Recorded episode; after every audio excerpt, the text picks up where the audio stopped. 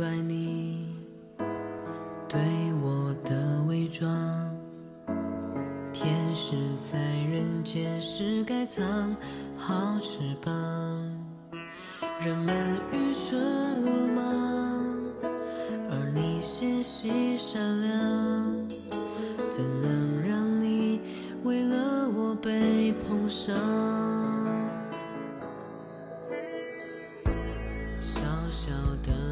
的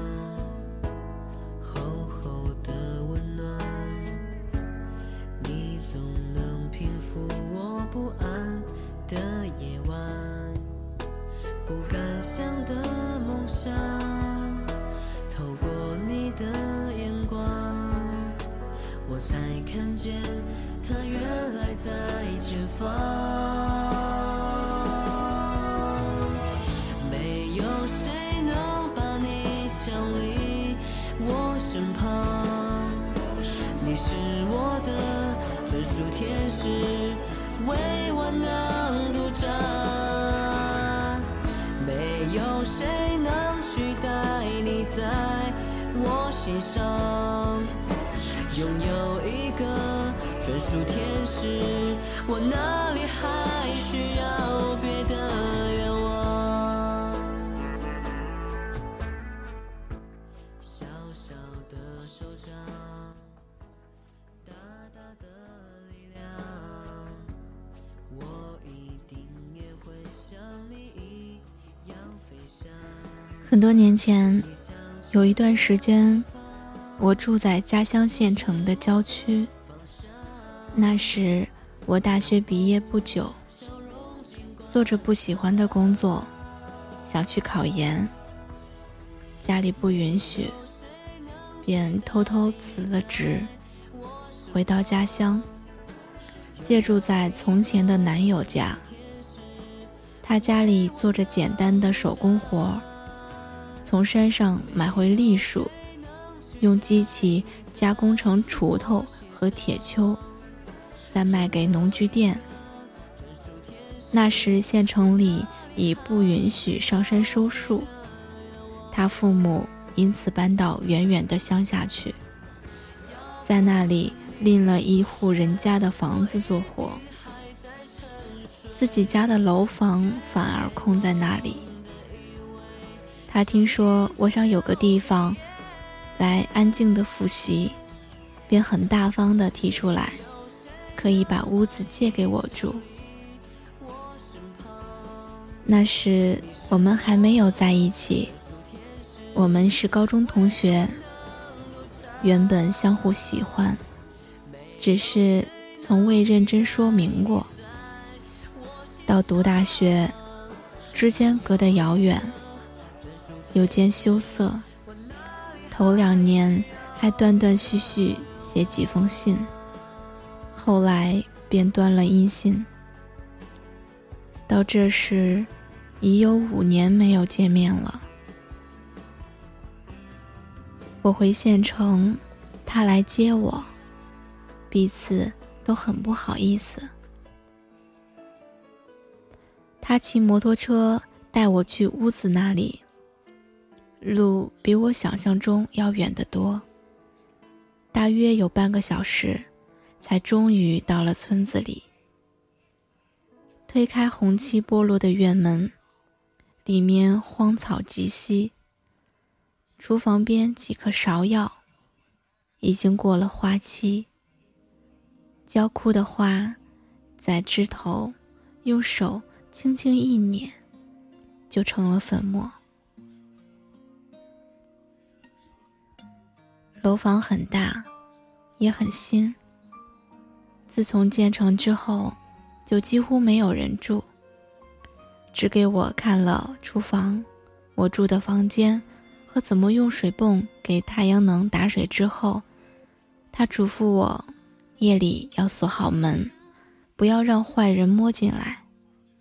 然后，便骑着摩托车，匆匆回乡下去了。我在这里住着，白天骑车去高中图书馆看书，傍晚回来。因为害怕，每天天还没黑，就把门紧紧反锁上，躲进楼上房间里，常常一整天也说不到一句话。我们早晚会发一点短信，两个人都很小心。这地方名字叫塘下。村里却有一个圆水塘，水边有一些枫树和杨树。门前一大片荒地，种一棵柿子树，一棵大月季。屋后也是一片空地，有水井。靠近水井的围墙上放着一盆仙人掌，围墙外便是水田了。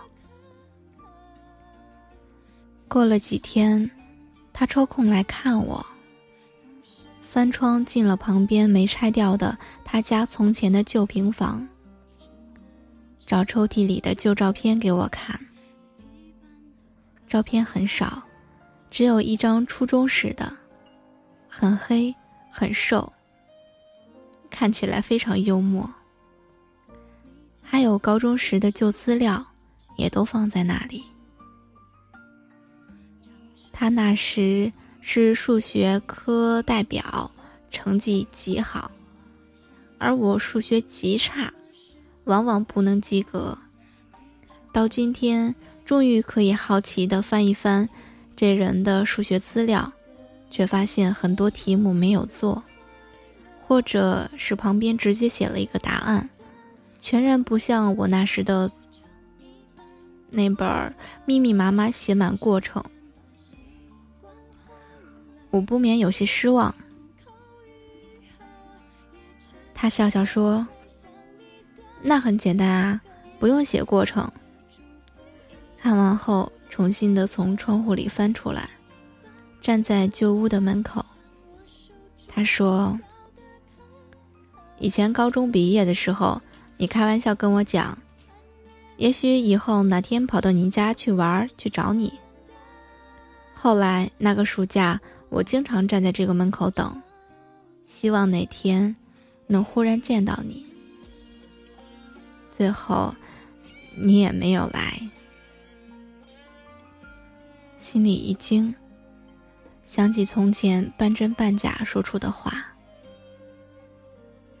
因为不得自由与害怕，终究没有去成。我说：“对不起啊。”以前有点怕你，也不能随便去同学家玩，所以没有来。我们一起骑车去县城，送他去车站。路上，他买了一只很大的西瓜，寄在老板那里，让我回去的时候拿。我很高兴，然而又很愧疚。那时候。我们都很穷，西瓜还刚刚上市，要一块几毛钱一斤，一只西瓜二十多块钱，对那时候的我来说，实在是太贵了。我费了很大力气，才终于把那只西瓜塞进书包里，非常重。我骑着车。一路担心书包带子会断，终于到屋子里，西瓜和书包都还好好的。切一小半儿，送到隔壁他小婶家给孩子们吃。天慢慢黑下来，夜里下起大雨。我坐在房间里，慢慢吃另外半边西瓜。西瓜太大了，怎么也吃不完，最后只好很可惜的扔掉了。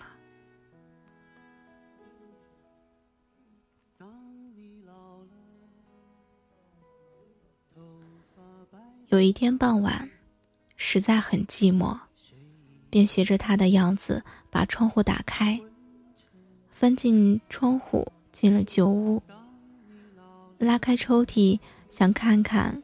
以前那张照片，却没有找到。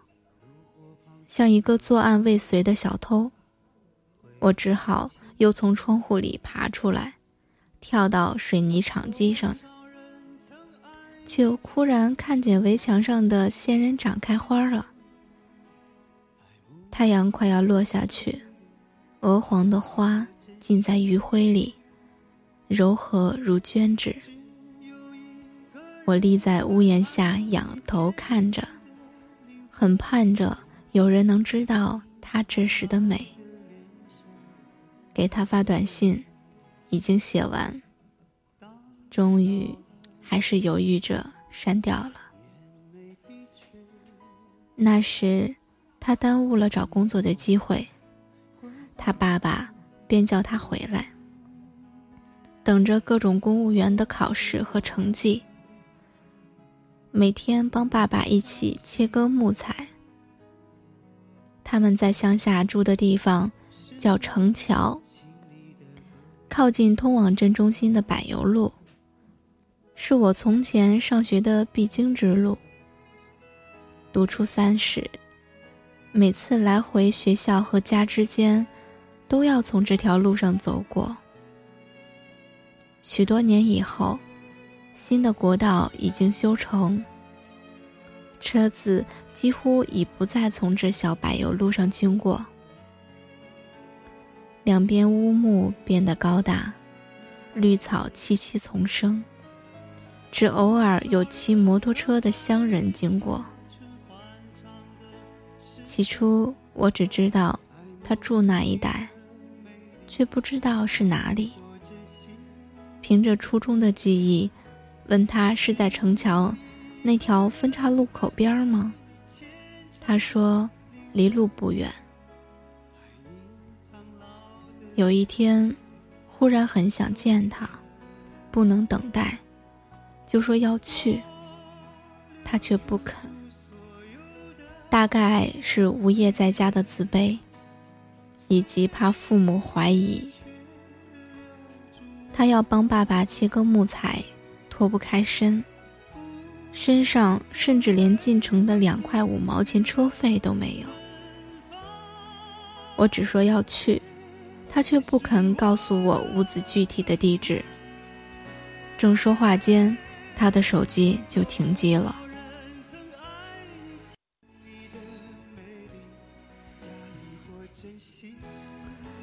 我仍不管，径自坐了公交车，到了乡下的岔路边下车。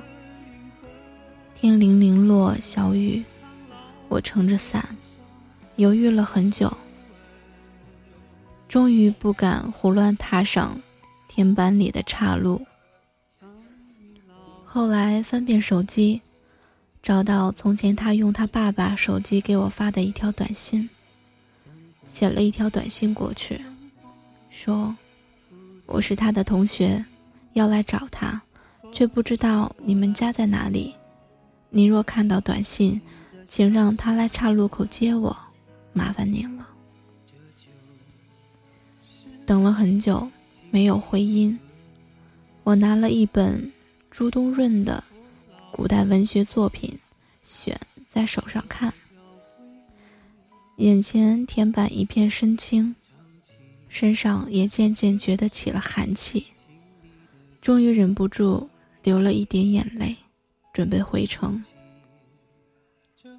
转过身，却发现他原来就默不作声站在我后面，撑一把黑色大伞，穿着脏得发灰的蓝色塑料拖鞋，也不知道站了多久。我一时说不清为什么，觉得委屈极了，大哭起来。他一句话也不说，只是看着，等我慢慢不哭了，才领着我往他家去。大概是觉得我太任性而生气了吧。他带我去他们住的房子，是三间平房的瓦屋，屋后一片竹林，那屋檐上也有一片仙人掌。乡下常常有这样养仙人掌的，扔在屋檐上无人管，却长得很肥大，匍匐成一片，倒垂下屋檐来。上午下雨，仙人掌的花儿沾了雨水，湿楚楚的。门口堆着许多做锄头的木料，用胶布盖着，也还是淋得透湿。梅雨刚刚开始，他妈妈和我说，担心雨再这样落下去，要把木料落坏了。他养了一盆一米多高的白兰花，叶子青绿，像牙黄的白兰花正开。半打开的骨朵更香，我总想摘一两朵，却舍不得。吃中午饭的时候，就端着饭碗站在屋檐下，看雨水成串地下，打在花瓣上。邻居家几只啄食的鸡，拖着潮湿的尾羽，从身边转过去了。雨零零落落。落了三天，我也在那里住了三天。后来我们在一起，再后来又分开。这期间许多的分离、争吵与愤怒，隔了这么多年之后，终于都淡下去。记得格外分明的，只是爱情才该开始的时候。那些温柔的、小心的试探。记得有一回，早晨一起去乡里的菜场，我告诉他，小时候我就在这里陪妈妈一起卖鱼。记得樱桃熟时，一天清早，我们去屋子上面的坡上打水，一口很大的井，属村人共有。水井边一棵樱桃树。他站在树下说：“这棵是他小奶奶家的，一边摘樱桃给我吃，说好的果子都让雀子偷走了。竹丝上的露水还未晒干。”他说：“还一棵是杏树，看见结的果子了吗？”看见了，还是青的。他单手拎着水下坡。我捏一颗杏子，很高兴地跟在后面走下来，就像狐狸的驯养。此后，我喜欢整个夏天的雨水，还有雨过天阴的天。